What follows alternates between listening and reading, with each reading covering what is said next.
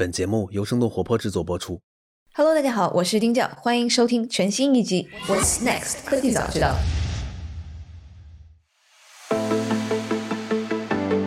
那今天有些特别，首先我们今天是三个人来聊这期节目，我感觉好像已经很久没有三个人来聊天了。对，然后另外就是一个是今天的话题，在过去这个话题其实是创投界这个一年两次不得不谈到、不得不关注的一个盛事。但是今年要不是我在听 TechCrunch 一个他的 podcast 叫 Equity，然后提到了一嘴，我都不太记得这事儿了，然后基本上也没有太多的媒几乎忘记了。对，然后基本上我也没看到有太多的中文媒体报道，甚至英文也都非常少。我搜了一下，然后以前是一票难得，然后社交媒体上面好多人会晒自己得到了邀请，今年也没啥人分享了，所以我就还觉得蛮意外的。我就想聊一下这个刚刚过去的二零二一年 YC 夏季 Demo Day。我的体感是 YC Demo Day 好像不那么香了，但我不知道是不是因为我在北京待太久了，然后这个没有硅谷的体感了。那所以今天一个是请了我们的老朋友 Richard 大观资本北美负责人，然后也是我们的到海外去的主持人。另外一个就是我新加入生动活泼的我们的小伙伴刘灿。Hello，两位。Hello，大家好，刘灿好。Hello，Richard 好。一会儿也让 Richard 主要介绍一下，因为他今年比较特别，他有一个家人今年是被选中，然后参与 YC，然后刚刚毕业，还是挺兴奋的。没错，第一次狐假虎威作为项目方啊，跟大家交流。然后另外一位这个刘灿，刘灿要不要给大家介绍一下你自己？我是那个新加入生动活泼的，跟达燕一起去主持科技早知道的刘灿。在加入生动活泼之前，是在字节跳动做商业化战略方向的工作。更早之前是在二级市场的公募基金从事政策跟宏观方向的研究。还蛮高兴加入生动活泼的，希望可以跟大家一起做更多精彩的节目。嗯，欢迎欢迎欢迎！我们首先来看一下今年的这个公司，其实是非常多，历史最多的一届。对，已经达到了快四百家了，我就觉得这个数字很可怕。因为我看了一下，其实对比其他的硅谷，比如像是这个五百 five hundred startup，然后包括可能其他间 plug and play，他们其实还是留在以前的可能几十家这样子的一个每个毕业班级的这样的一个数目。但我不知道这个 YC 这四百多家到底能不能看得过来，然后为什么会越来越多？这些到底有没有什么明星公司吧，或者哪些赛道是比较亮眼的？我们先把这跟大家梳理一下。今年 YC 有很多的技术，它其实强调的是说我这个技术是服务于中小公司的，因为这些中小公司它其实在疫情之后所面临一个问题，就是我的技术团队或者我的技术配置或者是我的基础设施不好。我记得 TechCrunch 也好，然后还有一些其他的投资机构，它都会提到说，今年 YC 有很多的 SaaS 提到的是 local 和 no code，就是低代码和无代码技术。它为的就是说，针对于完全不懂编程或技术的人，或者是只懂一点，呃，但是他在比如说财务啊或者人力资源系统上有需求的这样的。部门，那我想去做转型，我有没有能力去自己做一些可视化的编程的工作？那我觉得这个方向上是出来蛮多亮眼的公司，也是今年大家关注比较多的一个。因为我们其实在这个 SaaS 专栏里面，Howie 也帮我们在前两个月讲过，然后为什么这个 SaaS Local 和 No Code 最近其实是得到了很多投资方的这个关注。我觉得如果大家有兴趣的话，可以再返回去听那一期，然后那一期其实是帮助大家比较可能系统性的介绍了整个 Local No Code 的整个一个 landscape。然后就是因为我觉得现在这个工具可能对文字工作者或者做投资的人的工作还蛮重要。就是今年以来，因为其实不管是自由职业者还是做文字内容或者创意内容的很多，包括我们做线上视频这样的沟通，做一些文案的采写，其实都是效率能不能够提高的过程。那在这个效率提高的过程当中，其实今年有几家公司就做的还蛮有意思，一个是像 Gene。局内我印象比较深，就是因为他说他可以把那种大段的文章或者一本书，然后他可以通过人工智能算法的方式去做成一个导读，然后这个导读其实是能够概括重点和精要的，这样子对于你大量的去阅读文章或者是做研究报告，其实是蛮有帮助的一个方向。那对于营销工具来说，其实我如果能够大量采集信息，批量的产出一些有意思的文案，可能它现在的这个市场需求也会比较高一些。还有一些我自己感兴趣的就是金融科技，因为金融科技其实是 Y Combinator 比较擅长。然后也投的方向比较多的一个赛道，我看到的印象特别深的加密货币相关的不多，但是他投的比如说支持大家去用更健康的方式进行储蓄，尤其是针对一些特定的人群，比如未成年人的这种方式进行一个储蓄。这种模式其实未来可能不止在特定区域可以进行推广，它可以在其他的地方，包括像中国这样的地方进行一个发展。我觉得这个也是一个很好的创业的 idea。然后就是跟投资方向相关的，因为我赚了钱之后，我如何去进行储蓄之外，还有一个重要的方向是我如何保值增值。那其实这个从去年，因为我自己是公募基金出来的嘛，我就会感觉到说，大家对低门槛理财这个需求是一个刚需。然后呢，今年其实就出来，其实美国有公司是。做这种就是我可以拼团去买 PEVC 的产品，当然他现在是没有实际的产品去出来，但是他说这个 idea 的时候，呃，我感觉大家还是给予了一定的关注度，因为就是对于市场来讲，它还是有这个需求。那除了投资的部分之外，我觉得疫情改变的包括。大家受教育的这个方式也是一个很重要的发展方向。那除了我们以往比较熟悉的那种，就是容易进行线上化的教育课程之外，比如像编程啊，或者是语数英啊，它其实今年还出来了几家印度的、东南亚的公司，是强调说我要去做素质教育的线上化。其实这个跟国内做教育双减政策之后，素质教育线上化的这个趋势，我觉得还是也是大家会比较接近一些一个方向。嗯，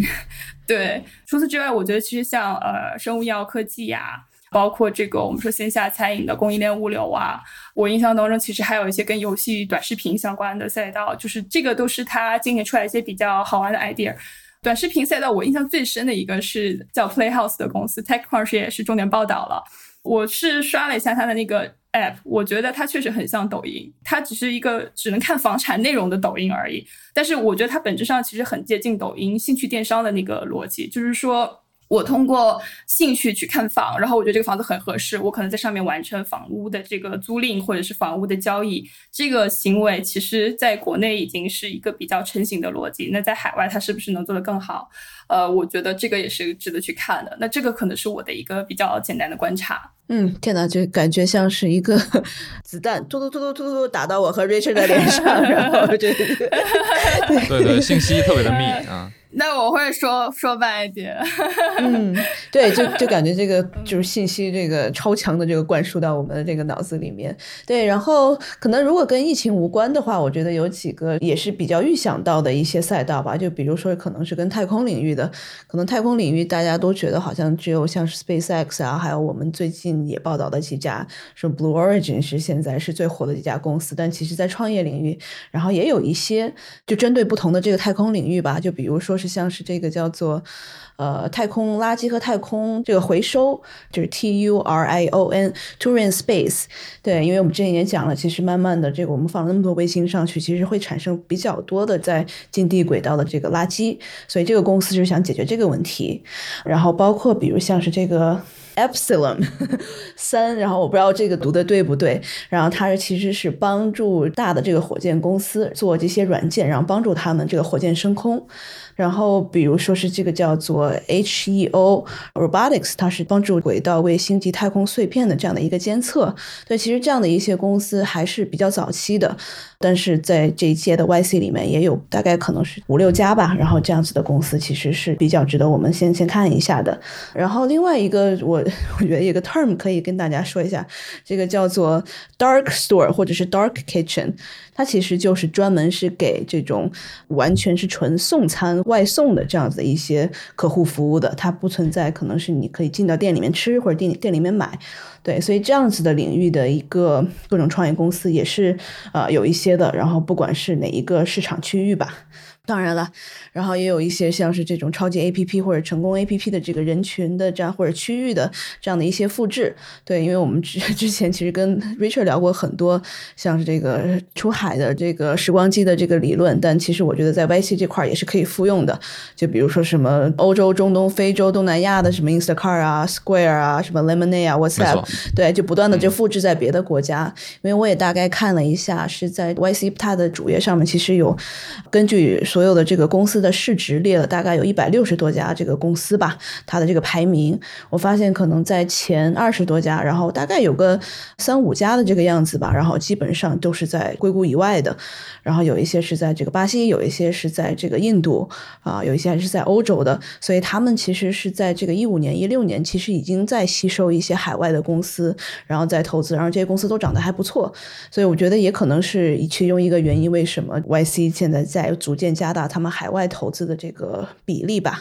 然后还有一些比较奇奇怪怪的这些公司，包括我们现在其实大家都是在追求这个碳中和，还有这个可持续的这种经济发展的模式。比如说是其中一个就叫做呃，应该叫 Phycos，P H Y K O S，对，它是规模化的种植这种海藻去吸收这种二氧化碳，帮助企业提供这个碳排放的这种交易额度。现在很多的企业，它尤其像中国，其实今年也是加入了那个碳排放交易市场嘛。那我很多的企业，包括区域，我会有一个要求，就是我一年不能够超过多少碳排放量。但是有些企业，它会通过一些技术手段，比如说我种植了很多海草，然后它吸收了二氧化碳，我可以把它吸收这个二氧化碳作为一个交易方卖给，比如 A 公司。那这家公司它可能就是说，呃，我可能超量排放了，但是因为我买到了多余的排放的交易额度，那这个东西就把我抵消掉，让我满足我的碳排放的这个要求。这个是它的一个思路。然后他种海草的方式是说，这是一种最快的，就是我不用去改变我的企业的生产结构，而是通过单纯的买卖对方所剩余下来的碳排放的量，然后来实现我的企业目标，达到 ESG 的目的。这样是一种，就今天提出来说，其实我看到外面是有一些机构关注到，因为这个商业模式肯定是行得通。本身碳排放交易市场现在在国内外都还蛮大的，嗯，对，这特斯拉每年就是卖很多的这个碳排放。给这个美国的传统汽车厂嘛啊，OK，赚很多钱都是靠这个，包括这个 Abatable 也是类似的，对吧？对的，对的。然后刚刚其实这个刘灿大概说了一下在 Crypto 领域，其实 Crypto 领域，当然了，Coinbase 今年上市了，然后。这个 YC 肯定也是赚的盆满钵满，大概今年有几个可能是值得我们关注的几家 crypto 公司，然后像是这个 CoinFees，它有点就像是这种 Bloomberg 给这个 crypto 的这个市场，然后像是这个 Dime，它是一个 NFT 的游戏，然后包括这个叫做 CoinRule，然后它是帮助大家 crypto 的这个交易的过程当中怎么样更加自动化的符合这个所有的合规。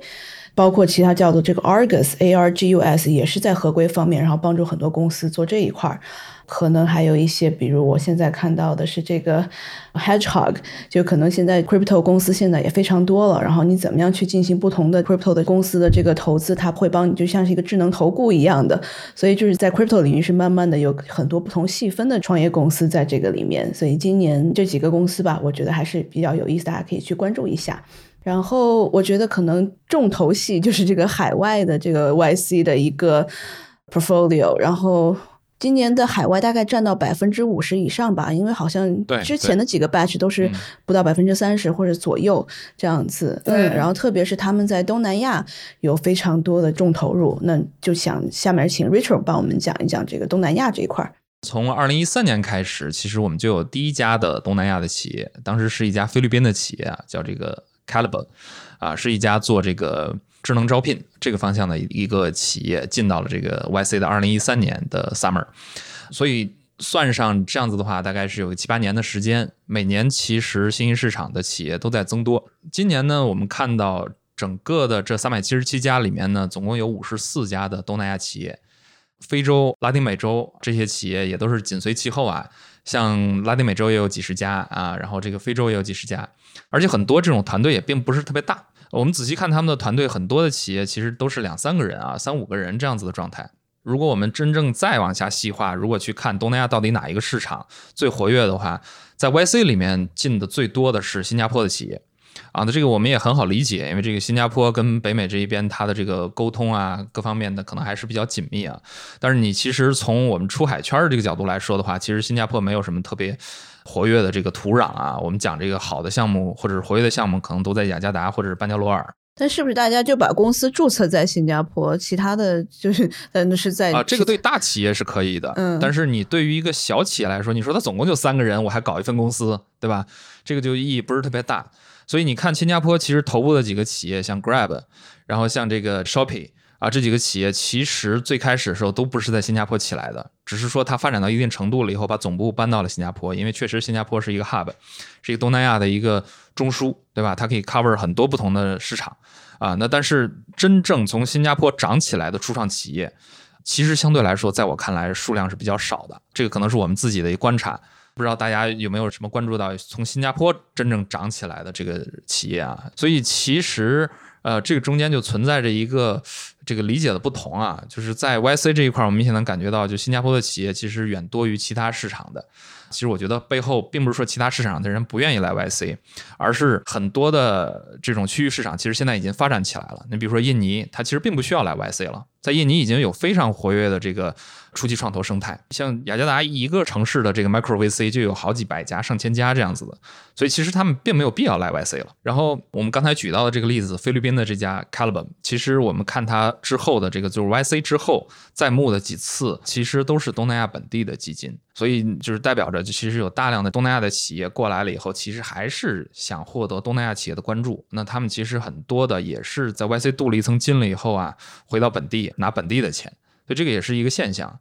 从这个赛道的角度来说的话呢，那东南亚本身啊比较大的赛道是这个支付赛道，然后电商啊、消费啊这些赛道都是东南亚比较大的赛道，所以我们也可以非常清晰的看到，像今年的几个呃新加坡比较排前面的几个企业，我比较关注的一些像这个 HitPay 啊、Atlas 啊这些的，其实都是一些这个跟这个支付啊，或者是跟 To 小 B 的这种 SaaS 比较有关的。所以这个也是一个相应的一个现象。其实 to C 的比较少啊。我觉得在未来的话呢，这个是一个很好的一个趋势，就说明整个的世界的这个创新还是在不断的在流动嘛。我觉得这个是一个我们也非常乐于见到的一个现象。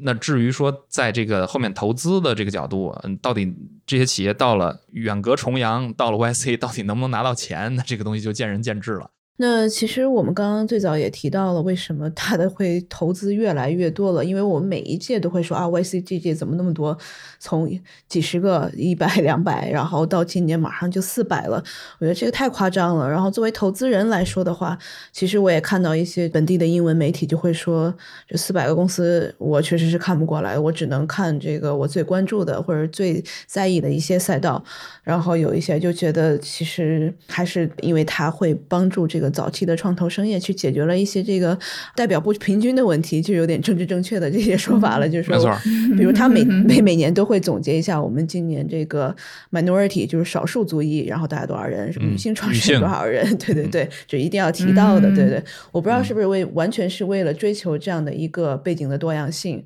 呃，我们其实去年呢，大概是年初的时候也做过一期，然后包括当时的这个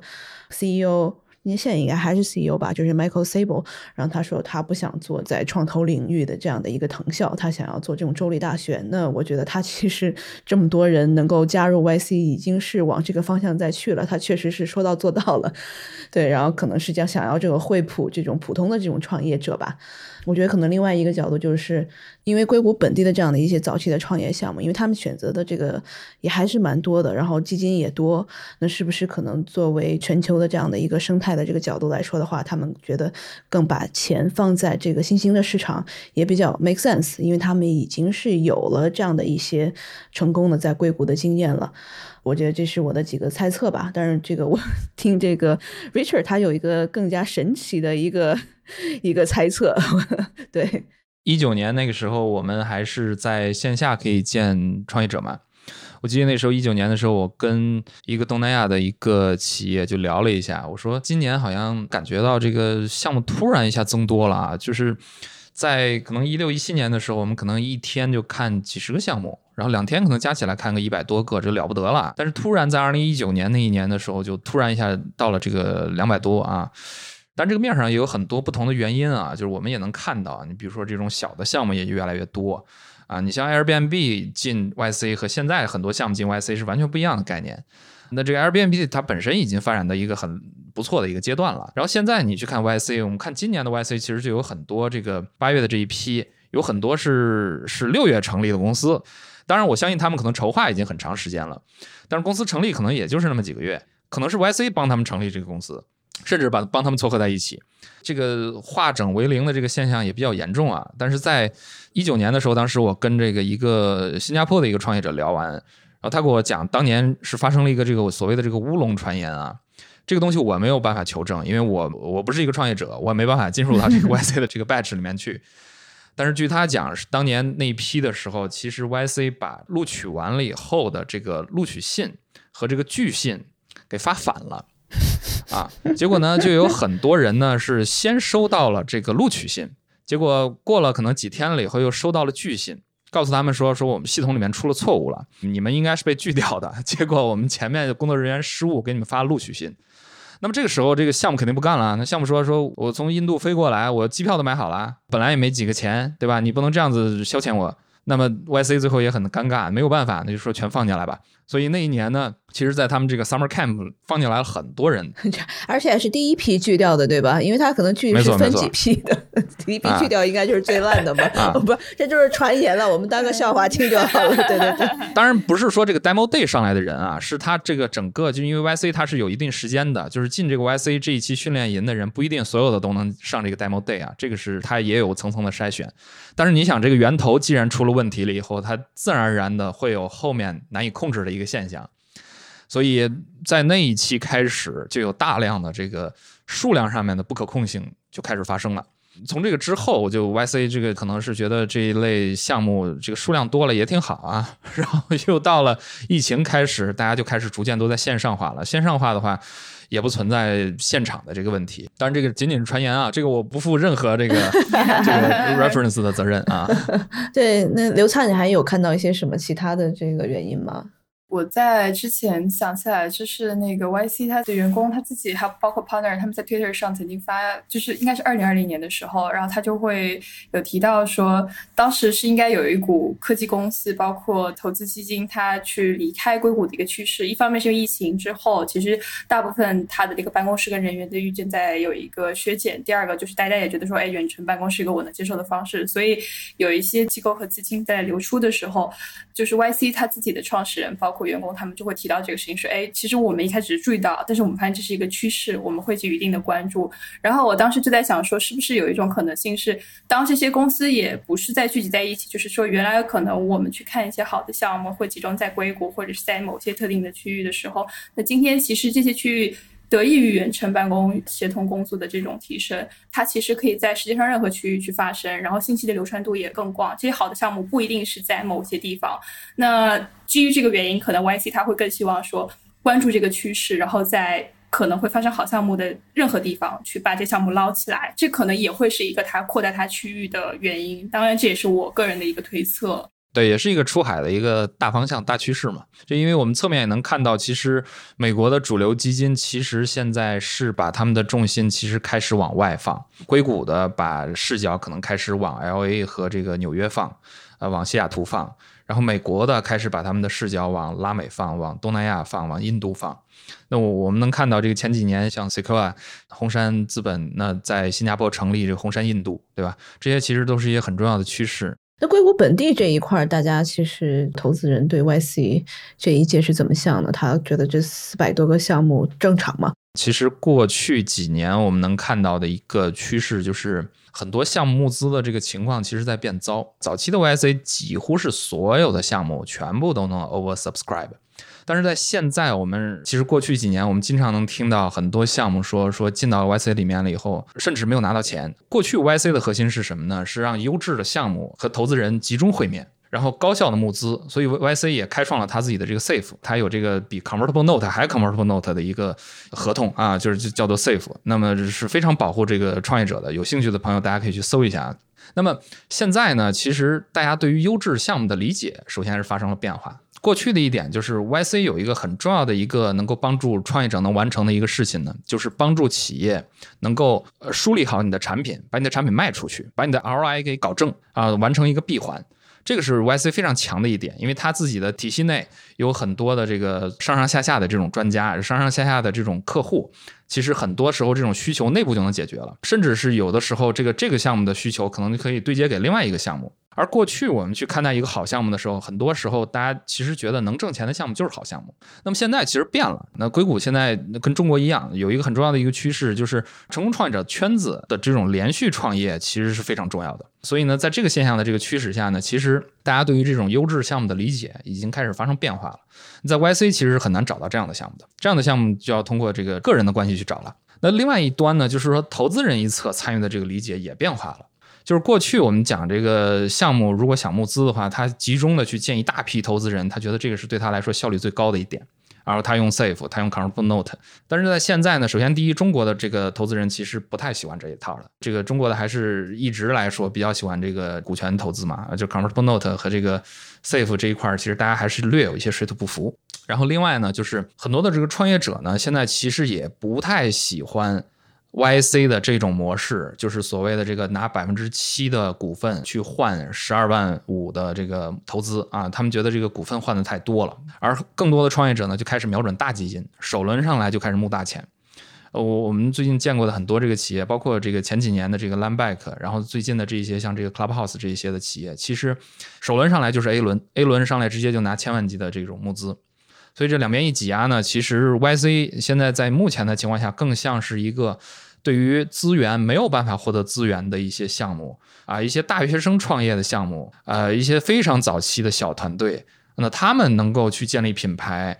帮助他们提升团队水平的一个很重要的平台。那么现在这个铺这个人群是否是一个很好的一个目标人群，这个现在见仁见智啊。对，包括这个，我看到其中一个项目叫 Lumify，就像 Richard 讲的，其实是公司刚刚成立，大学生可能就刚刚毕业，然后他们就建立了这样的一个公司，然后正在做，可能全职了两个月吧，然后。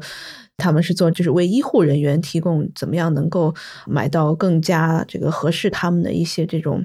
呃，衣服呀，或者是一些这个在工作当中的用具，然后后面就变成了一个这个社区了，是这样的一个平台。然后基本上这两个创始人就是刚刚从这个医学院毕业的。对，所以这样子的这个创业公司其实是越来越多。我也其实不会说是太介意，因为呃，可能传统来说，其实，在 YC 里面会有蛮多的这个投资人是就是还是挺喜欢这种啊，你大学辍学，great，你是这个什么名校这个出来的。辍学，even better，就就这样的其实是蛮多的，因为我可能是在一八一七年的时候，然后去参加过几次，然后他的那种 speed dating 的这种感觉，就是创始人坐在那儿，然后投资人这个轮换着这个去不同的桌子上跟创始人 再去聊，就跟快速相亲的这种感觉是一样的，可能也每个人也就是可能二十多分钟，也不到半个小时，他们有的人其实也不愿意让你做更多的这个滴滴，你要投就投，不投拉倒，就这种感觉特别牛，嗯。这个据说是 YC 内部交给他们的，就是这个话我同样是是不负责任的说啊，就是我听 YC 内部的这个经过他们培训的一些人讲过，说这个 YC 其实就教他们，就是说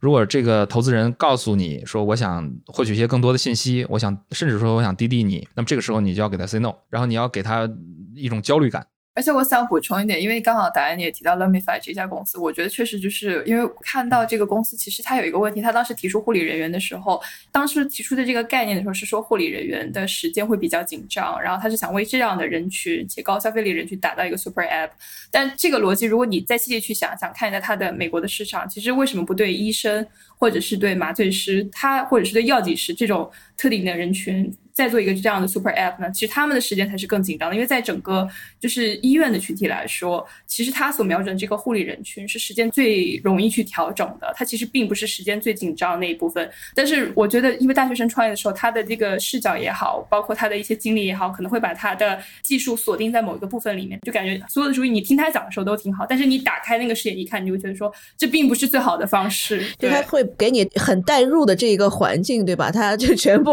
这什么什么都很。好，然后你当场就买单，然后要不然你回去再多想一想，这事儿就黄了，就不想买了。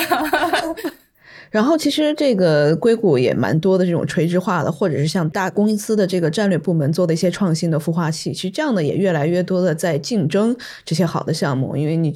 可能我如果是做 VR 的，我是去这个可能跟 VR 相关的这些孵化器是不是更好？因为它又给钱又给资源，对吧？我干嘛要去 YC 呢？给的钱又不多。对，或者是我可能直接大公司，我们后面就把你的这个直接就买掉了，对，你就可能 在这个客户上面你也不用再担心了。所以这一块儿，其实我是觉得，是不是可能在更加成熟的一些这个项目上面，也是让 YC 缺少了一些这个吸引力呢？YC 它的强势的点也非常强啊，就是所谓的你像它的这些播客啊、这个媒体啊、branding 啊、品宣啊，确实是我我觉得首屈一指啊。但是刚才我们讲东南亚，东南亚其实一方面在增多，但是东南亚一另一方面就是其实有很多东南亚好项目就根本不用来 YC 了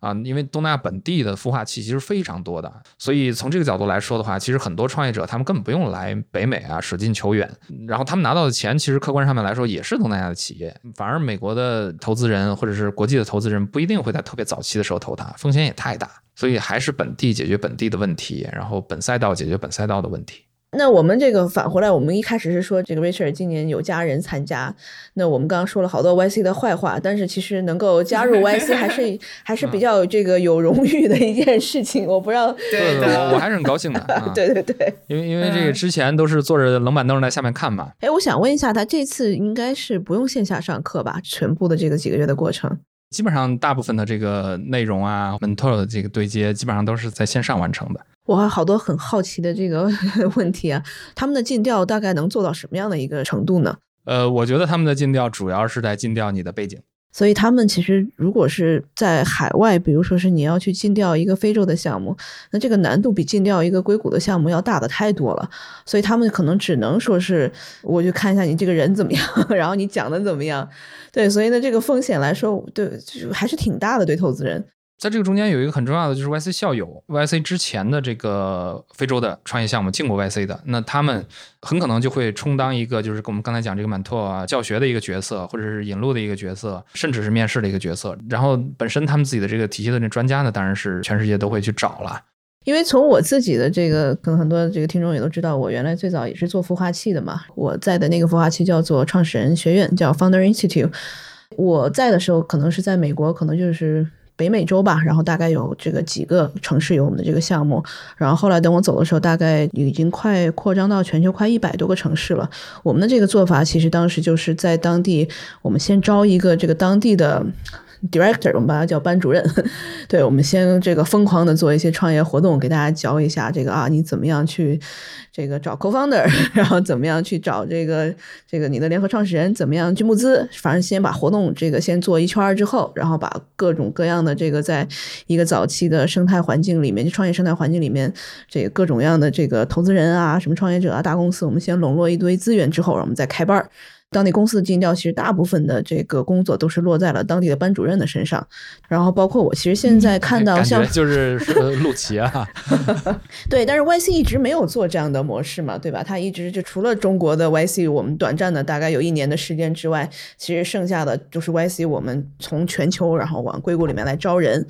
但是我最近看到，比如像是这个五百 five hundred startup，然后它其实也是慢慢的在各地，然后做了不同的基金，做了不同的这个项目。然后我看到它其实东南亚就做了好多个。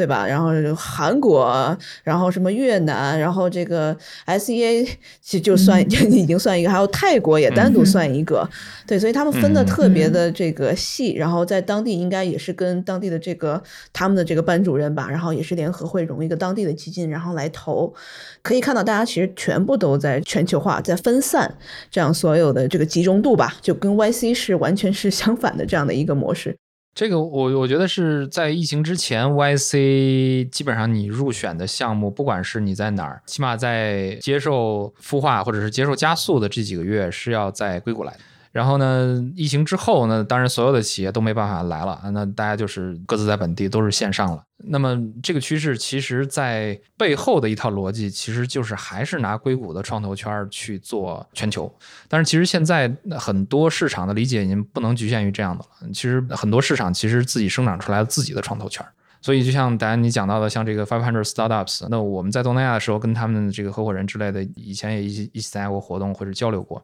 其实本地的生态已经完全起来了。然后呢，他们的这个状态呢，跟中国和美国都有一些不太一样的地方。然后他们创新的商业模式呢，很多其实现在逐渐也有一些不一样的。那像这个红杉投过的一些比较有名的，像 OYO 啊，这个 OYO 这个企业，那这个就是中国和美国都没过的商业模式，然后在那边长成独角兽了。像 GoJack 这些模式呢，其实都是经过本地化，所以呢，在本地其实进行本地的孵化，我觉得是更 make sense 的一件事情。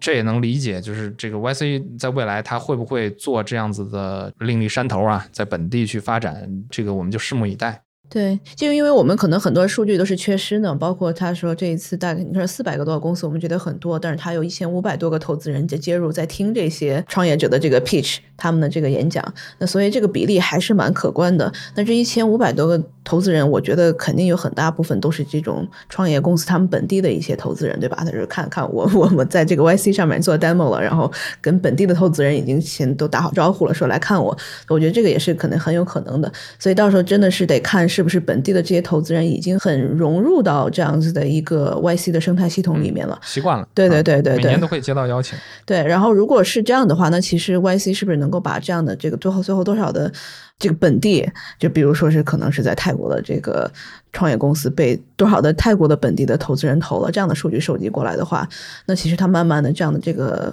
网络效应也能做起来，然后他们说不定就可以把这个当地的投资机构怎么样做尽调，他们的这个网络也是另外一个层次的这样的一个尽调吧，对，然后保护他们的这个，但其实他们一个项目投的真的是很少，你说四百多个项目，一个公司十二点五万美元加起来，那个才就五千多万，YC 这么有钱，对吧？一年也就投个一个亿。你这其他的这个，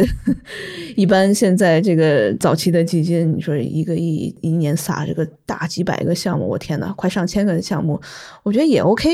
对吧？嗯，对他们来说是一个挺好的商业模式。对啊，那总是有几个能够长出来吧，对吧？我这个几个长出来，我几千倍，我这个一下就回来了，嗯。我还有一个问题是对 Richard 的，就是因为你们是家里有人去参加项目，对做项目的人来说，他去参加 YC，他觉得线上线下会有一个区别吗？他会觉得说我线上去跟我的 mentor 沟通，或者是获得一些资源，会有跟以往他所想象的 YC 要提供的资源或者是帮助会有区别吗？这个问题，首先我我没有问过他们啊，我不能给你直接的答案。呃，但是我可以给你一些现象，就是首先呢，呃，今年 YC 有很多这种，比如说六月成立的项目。八月进到 YC 这一期 Demo Day，这个感觉好像只有两个月，但是他们的这个班子或者是他们想做的事情，绝对不可能只有这两个月。所以他们其实很早之前就已经开始在各个自己的这个学校，因为这些学校自己都有相应的孵化器和孵化资源，有认识的朋友，有这个家人，嗯，他们有一些这个相应的这个资源，他们其实很早的时候就开始。在相应的这个 YC 类似的这种事情上面在努力了。那比如说找钱啊，我们怎么定义我们的这个商业模式？我们怎么去找我们的用户？当然，因为疫情的原因呢，我觉得这一两年肯定是客观上面带来一些不太方便的一些情况。但是我觉得这个其实也并不会说特别的影响、改变这个他们能够获取到的资源啊。我觉得其实该获取到的资源，其实如果我们在这样的一个环境里面，其实创业者他们都是很厉害的，他们自己都能找到各种他们需要的资源。对，那我就可能最后我们也得这个总结一下了，因为我看到的很多像是钛矿或者其他的一些这个北美的这些媒体吧，都说，嗯，其实好像 YC 也是失去了它的光芒，然后也是说今年确实项目挺多的，好项目也有一些，但是没有想象的或者预期中的那么多。对，这个可能又回到我最早，就不仅仅只是我自己个人的这样的一个体感吧，其实确实是别的媒体或者是投资人也有这样的一些体感。好的，那我们今天就聊到这儿啦。然后感谢这个 Richard 和刘灿。我不知道现在说这个会不会有点太太早了？这个因为后面我 很多听众也都知道，我可能会。会休一个产假了，然后但是不是说马上哈，然后后面可能更多的是刘灿和 Richard，然后过来这个代班，然后在我不在的这一段时间里面，然后把我们的这个节目继续这个做得更好。对，所以我们接一下接力棒啊，期待这个你们带来更好的话题和更有意思的一些这个信息和知识点。嗯，好的，那我们今天就先到这里喽，谢谢两位。好，谢谢，谢谢，拜拜。这期 What's Next 科技早知道就到这里了。听完之后，如果你有任何的想法，欢迎在评论区里面给我们留言，我们每一条都会认真的看。如果你喜欢我们的节目，请记得给我们五星或者好评，分享给更多的朋友，也会对我们非常有帮助。你也可以单独写邮件给我，邮箱地址是听 t i n g at 声点 f m，我都会一一回复。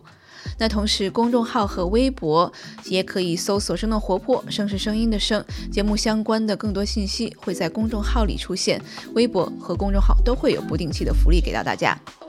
如果你想要跟我们更加紧密的讨论和分享，或者是想要认识和你一样有求知欲的新朋友，可以加入我们的微信群。进入听众群的方法是在公众号文章中扫码添加，或者是公众号后台回复“科技早知道”即可获取邀请码。期待你的加入，我们下期见。